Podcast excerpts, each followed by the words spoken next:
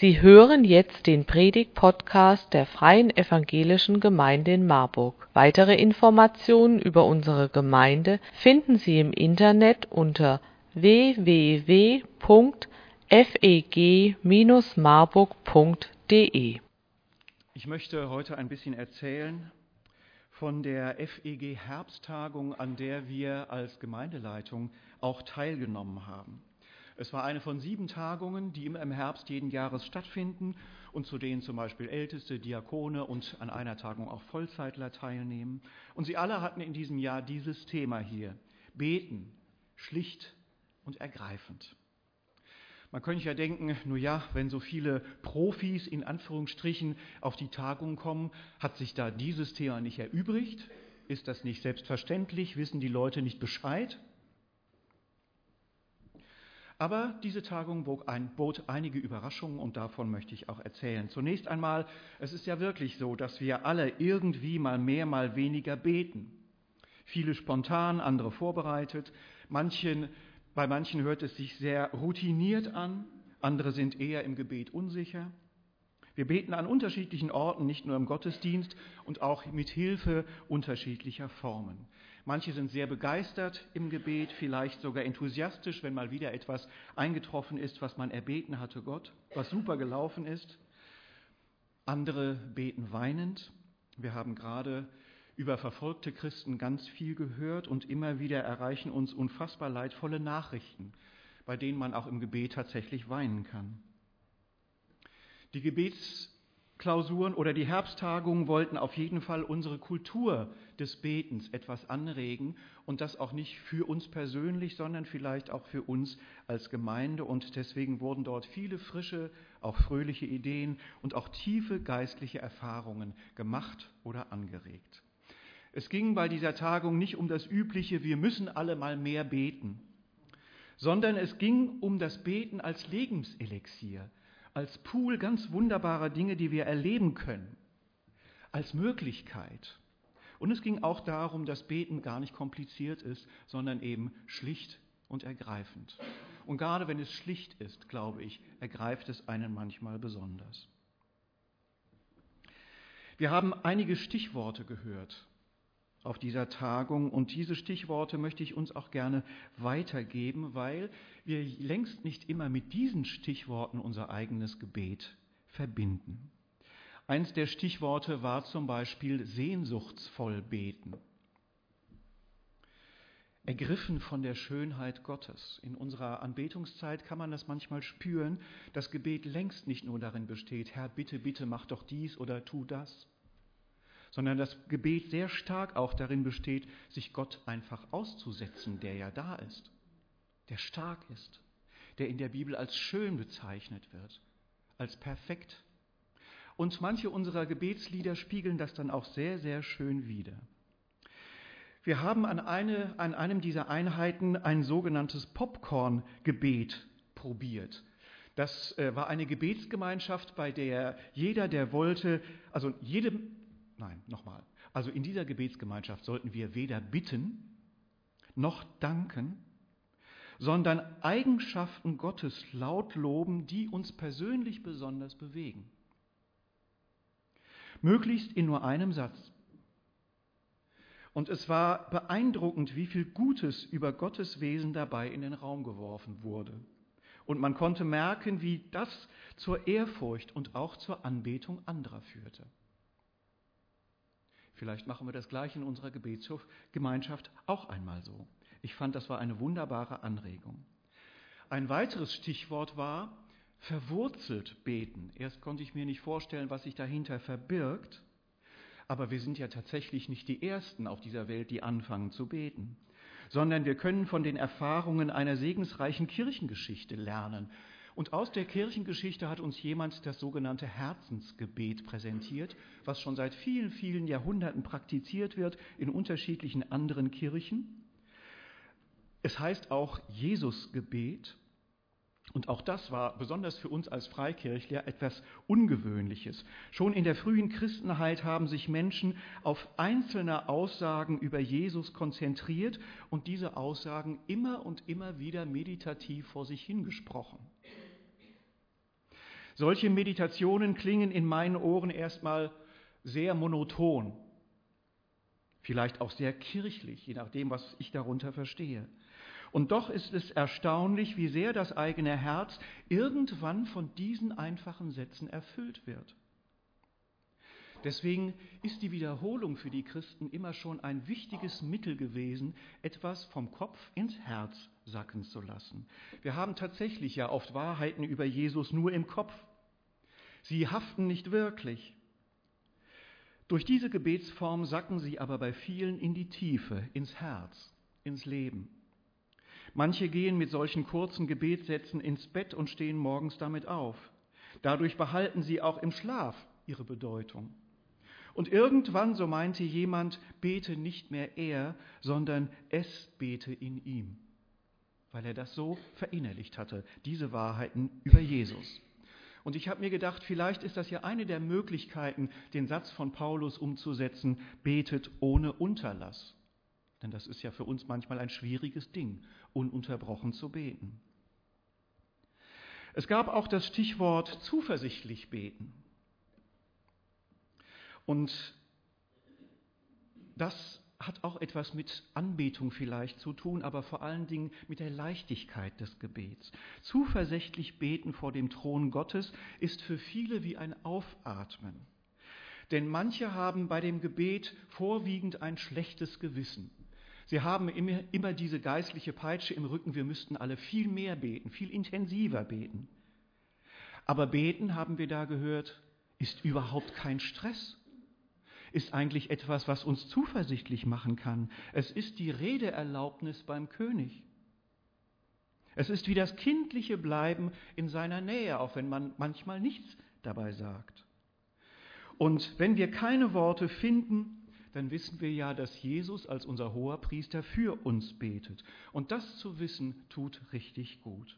Jesus tritt beim Vater immer für uns ein. Zuversichtlich beten. Also nie nur beten als ich muss, ich muss und ich habe noch viel zu wenig, sondern aus Zuversicht. Natürlich kam auch verantwortungsvoll beten vor. Das ist ja etwas, was uns sowieso sehr nahe liegt. Was wir auch heute wieder getan haben beim Beten für verfolgte Christen. In Jeremia 29 steht die bekannte Anweisung, suchet der Stadt Bestes, dahin ich euch habe wegführen lassen, und betet für sie zum Herrn, denn wenn's ihr wohl geht, so geht's euch auch wohl. In diesem Text steckt sehr viel, aber vor allen Dingen steckt darin auch unsere Verantwortung. Wir können Dinge im Gebet bewirken und sollen deswegen eingebunden sein in unsere Umgebung.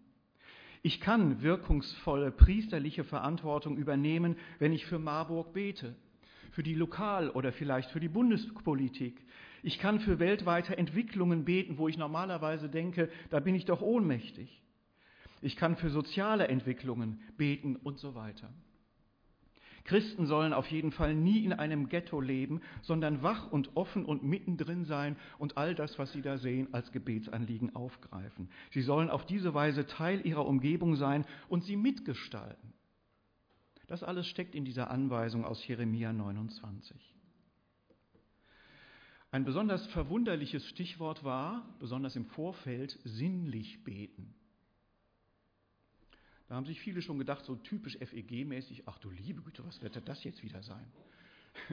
Vielleicht mit einem Regenbogentuch irgendwo herumspringen und dabei Gebete sprechen oder so.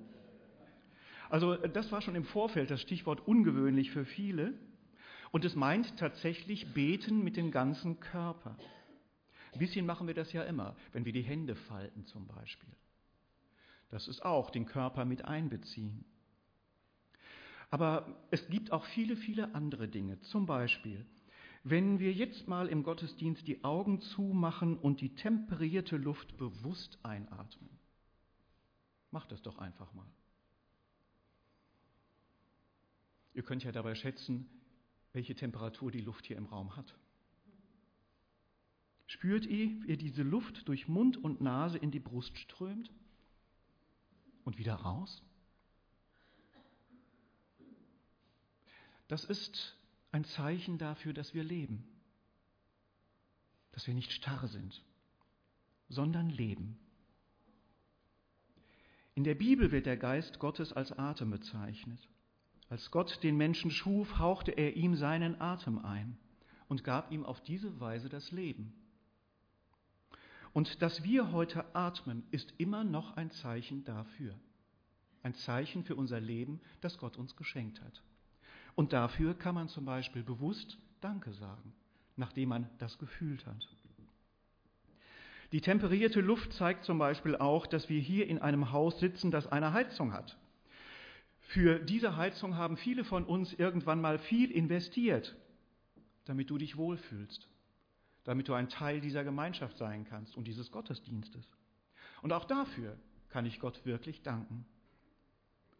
Sinnlich beten bedeutet über die vielen körperlichen Möglichkeiten wahrnehmen, wie Gott mich geschaffen hat und wie er auch meine Umwelt geschaffen hat. Ich kann betend durch den herbstlichen Wald gehen und ihm danken für die Natur, für die Gerüche zum Beispiel. Wir haben auch ein Sonnenstrahlengebet ausprobiert. Rund um einen gelben Kreis haben wir in Gruppen gelbe Strahlen zusammengelegt und zu jedem Strahl hat jemand ein Dankeschön gefügt. Sinnlich dabei war das Bild der Sonne. Mit Bildern beten hilft, innerlich dabei zu bleiben. So waren das sehr konzentrierte und schöne Dankgebete. Und innerlich warm wurde uns beim Hören der vielen Dinge, die Gott im Leben der anderen getan hatte, auch. Wir schmecken gutes Essen. Wir hören tolle Musik. Wir spüren im Urlaub manchmal den Sand am Strand zwischen den Zehen. Das alles können Auslöser für Gebete sein. Sinnlich beten. In einer Kur habe ich mal geübt, jedes einzelne Körperteil an mir bewusst wahrzunehmen und Gott dafür Danke zu sagen. Und überraschenderweise fiel mir das schwer, weil ich gar nicht so begeistert bin von jedem Körperteil an mir. Und normalerweise tue ich sowas auch gar nicht, sondern setze voraus, dass alles das eben nur funktioniert. Aber da wurde mir klar, wie lange mich zum Beispiel meine Füße schon durchs Leben getragen haben. Wortlos wie viel mein Bauch schon geschluckt und verdaut hat, auch im übertragenen Sinn. Kein Wunder, dass man ihn heute etwas deutlicher sieht als früher. In jedem Fall empfand ich dieses sinnlich Beten als eine echte Bereicherung. Und noch etwas. Eine besonders erhellende Anregung für mich war das gemeinsam Beten. Und deswegen möchte ich bei diesem gemeinsamen Beten auch etwas stehen bleiben. Dahinter verbirgt sich die eigentümliche Wahrheit, dass gemeinsames Beten viel wirkungsvoller ist als einzelnes.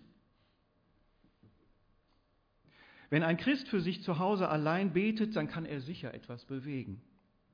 Aber wenn Christen sich in Jesu Auftrag zusammentun und einig werden, dann bewegt das ganz sicher etwas und viel mächtiger.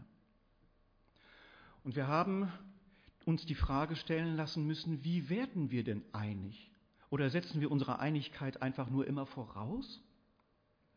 In der Herbsttagung haben wir dazu eine interessante Übung gemacht, die gezeigt hat, dass Einigkeit gar nicht so einfach ist. Vorgabe war das Gebetsthema Klimawandel, besonders die Bewegung Fridays for Future und die Aktivistin Greta Thunberg. Und die Aufgabe war, sich in Gruppen bis zu acht Leuten darauf zu einigen, wofür wir gemeinsam beten können. Mindestens zwei Gebetsanliegen sollten wir finden, für die wir gemeinsam eintreten können, bei denen wir einig sind. Klang ja erstmal nicht so schwer. Ne? Weil ich denke mir, das, was ich über den Klimawandel denke, ist ja so selbstverständlich, das denken alle andere auch. Aber in meiner Gruppe zeigte sich, dass einige nicht der Überzeugung waren, dass der Klimawandel menschengemacht sei, und andere waren sehr der Überzeugung, dass der Klimawandel menschengemacht sei und dass die Menschen deswegen handeln müssen. Wir haben lange, lange diskutiert, wir mussten sogar noch eine Verlängerung beantragen, aber wir kamen über diesen Gegensatz nicht hinaus bei diesen acht Leuten, sodass unser einziges Gebetsanliegen zum Schluss hieß, wir müssen die Schöpfung schützen. Könnte man sagen, na toll, aber immerhin war das schon mal ein gemeinsames Gebetsanliegen, was wir leidenschaftlich vertreten konnten. Andere Gruppen waren irgendwie homogener gebaut, also da waren viele Leute dabei, die offenbar spontan die gleiche Meinung hatten und die fanden bis zu drei gemeinsame Anliegen. Eins davon war zum Beispiel für Greta Thunberg zu beten, dass sie im nächsten Jahr zu Gott findet. Das fand ich toll. Am Ende war aber allen klar, dass einig beten nicht so leicht ist, wie wir uns das vorgestellt hatten. Es erfordert ehrlichen Austausch untereinander und auch viel Kompromissbereitschaft. Denn meine Meinung über die Dinge ist längst nicht die Meinung der anderen. Wir haben aber auch gespürt, wie sehr es sich lohnt, auf diese Weise einig zu werden. Und ich habe mir gedacht, wir beten ja oft in Gebetsgemeinschaften zusammen, aber wir sollten vielleicht auch mal klären, über welche Anliegen wir wirklich Einigkeit haben, um diese dann vor Gott zu tragen. In der Bibel wird uns gesagt, dass das Gemeinsame immer stärker ist als das Einzelne. Und zwar nicht nur im guten, sondern auch im bösen Bereich. Das wissen wir schon aus unserer Erfahrung. Kartelle zum Beispiel, also heimliche Preisabsprachen zwischen Firmen, sind viel gefährlicher als die Profitgier eines Einzelnen. Aus diesem Grund hat Gott sich schon früh entschlossen, selber so eine Art Bundeskartellamt für die Welt zu sein. Schon in 1. Mose 11 beim Turmbaum zu Babel strebten die Menschen eine Globalisierung ohne Gott an. Sie wussten, Einigkeit macht stark. Je mehr Macht gebündelt wird, desto hilfloser sind die Beherrschten. Wenn gottlose Menschen zusammen Machtpläne schmieden, dann gesellt sich oft auch zusätzlich und heimlich der Böse zu ihnen und nutzt ihre Pläne aus für seine Zerstörungswut. Deswegen kann es so schlimm enden, gottlosen Menschen ausgeliefert zu sein, die gemeinsame Sache machen. Aber das Bundeskartellamt Gott im Himmel hat das, wie wir wissen, verhindert. In 1. Mose 11, 1 bis 8 lesen wir, es hatte aber alle Welt einerlei Zunge und Sprache, und sie sprachen untereinander, Wohlauf, lasst uns eine Stadt und einen Turm bauen, dessen Spitze bis an den Himmel reiche, damit wir uns einen Namen machen. Damit wir nicht zerstreut werden in alle Länder. Da fuhr der Herr hernieder und sprach, siehe, es ist einerlei Volk und einerlei Sprache unter ihnen allen, und dies ist erst der Anfang ihres Tuns. Nun wird ihnen nichts mehr verwehrt werden können von allem, was sie sich vorgenommen haben zu tun. Wohlauf, lasst uns doch ihre Sprache verwirren, dass keiner des anderen Sprache verstehe.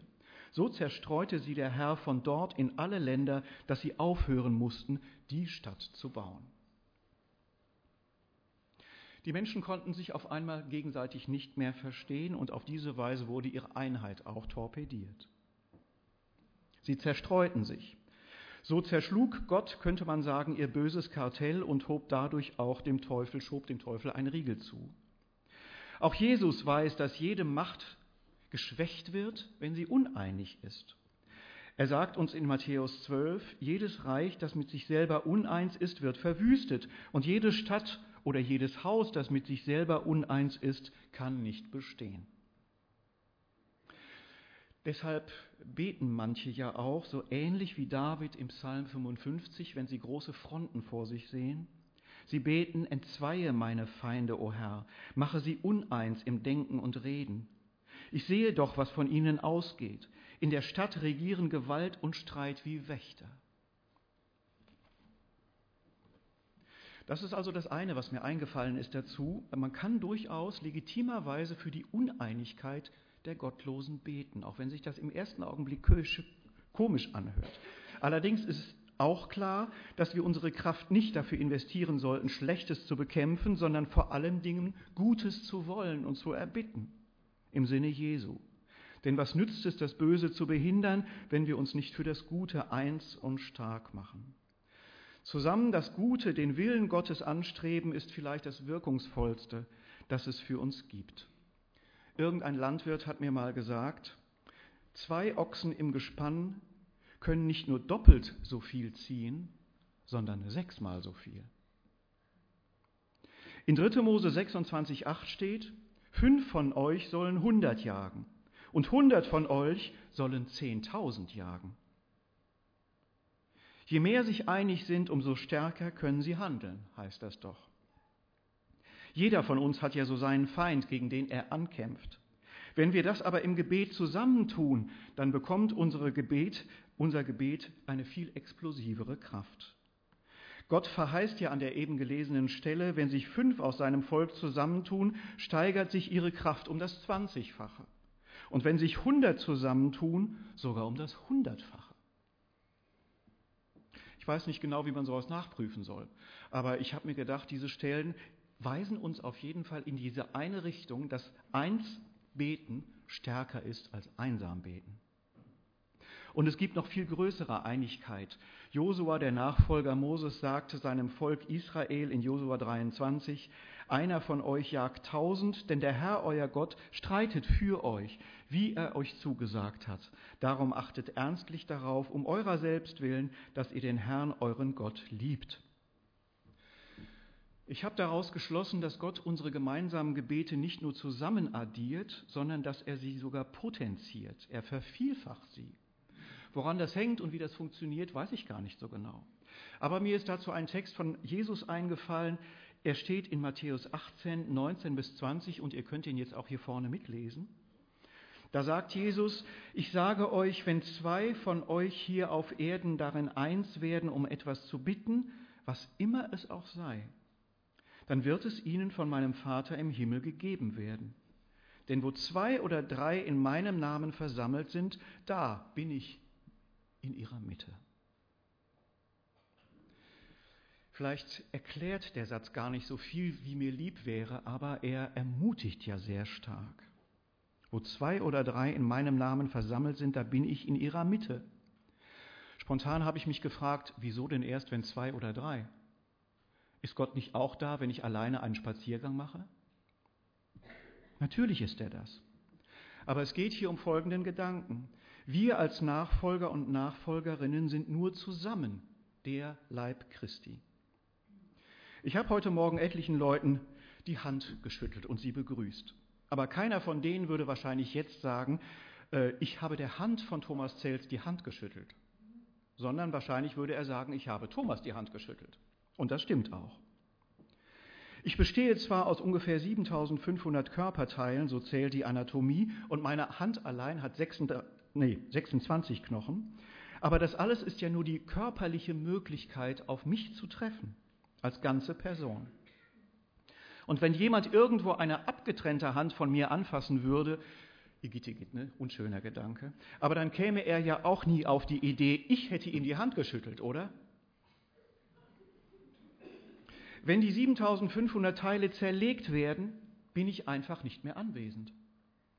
Nur zusammen mit meinen 7500 Körperteilen trifft man auf mich als Person. Das Bild vom Leib Christi muss auch in diesem Sinn verstanden werden.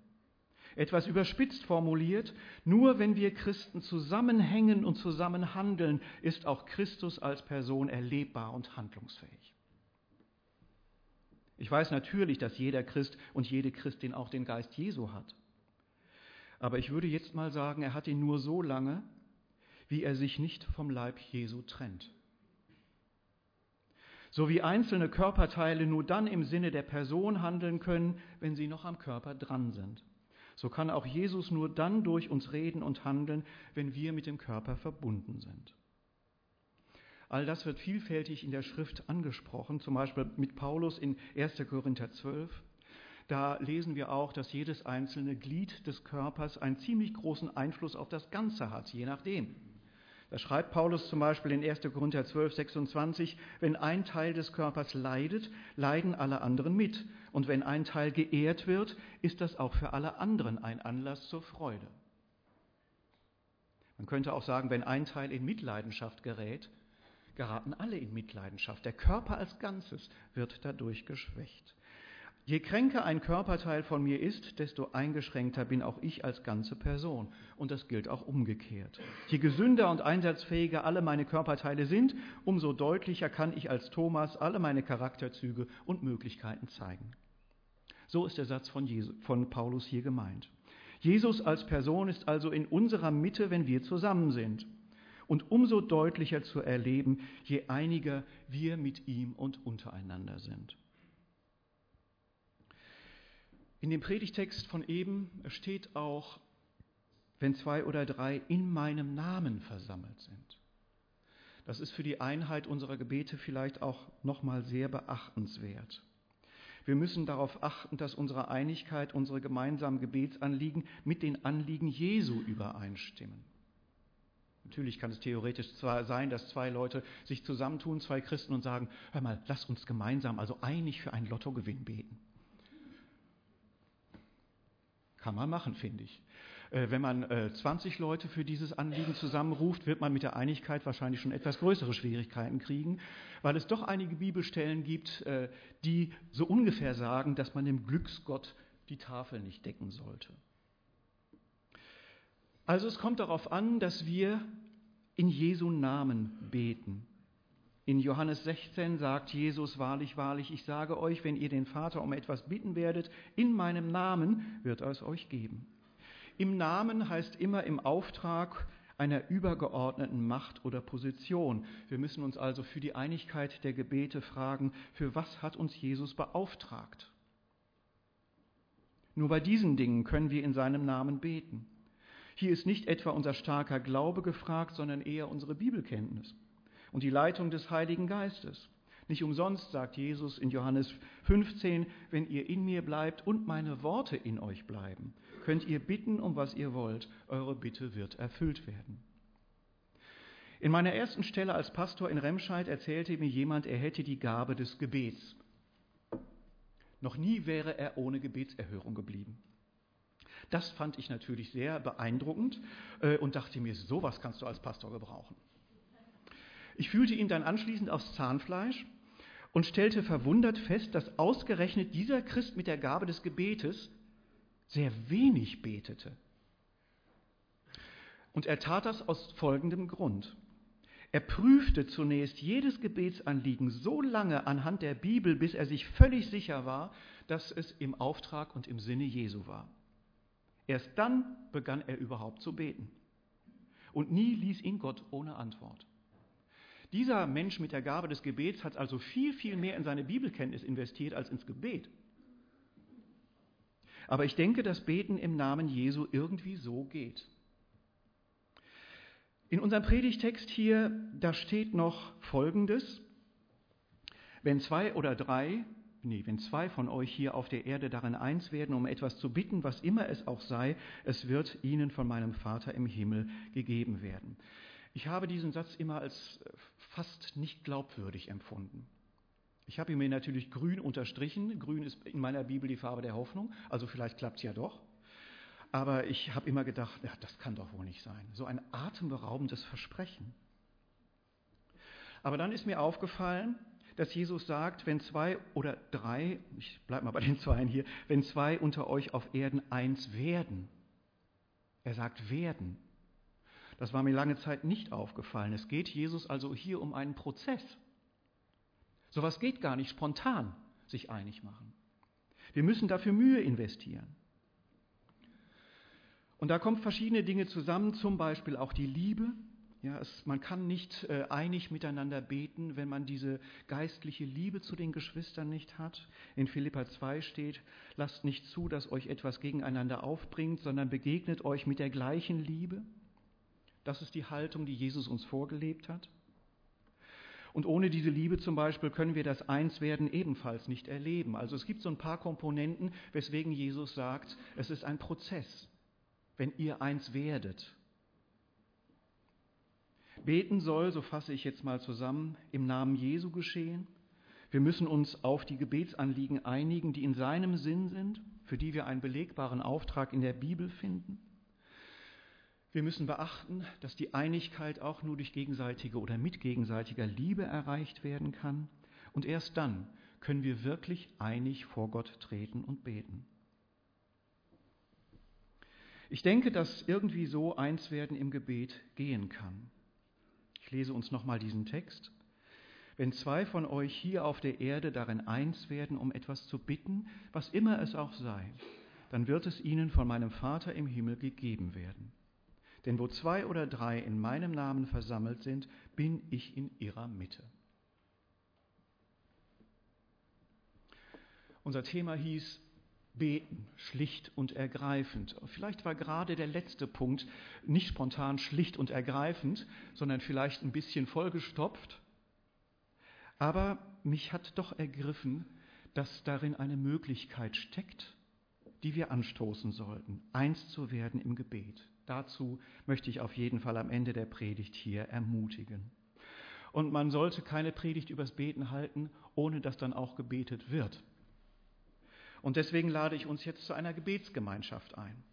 Und äh, ich, aus gutem Grund äh, möchte ich jetzt nicht anstoßen, dass wir über irgendein Anliegen einig werden. Dann bräuchten wir wahrscheinlich eine Diskussion von drei bis zehn Stunden. Aber wir können zum Beispiel dieses Popcorn-Gebet, was ich eben erwähnte, einfach mal tun. Das heißt, jeder, der möchte, sagt laut,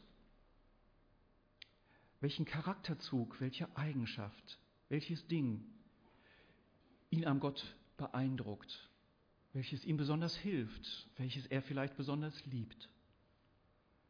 Lasst uns das einfach tun. Wir hatten eben eine sehr schöne Anbetungszeit und diese Anbetungszeit können wir mit einem solchen mit einer solchen Gebetsgemeinschaft auch weiterführen. Und ich fände es schön, wenn wir uns zu diesem Gebet auch erheben würden, jedenfalls allen, die es möglich ist, weil nicht umsonst stehen in der Bibel die meisten Menschen vor Gott und sitzen nicht vor Gott, aber so, wie ihr möchtet. Ja.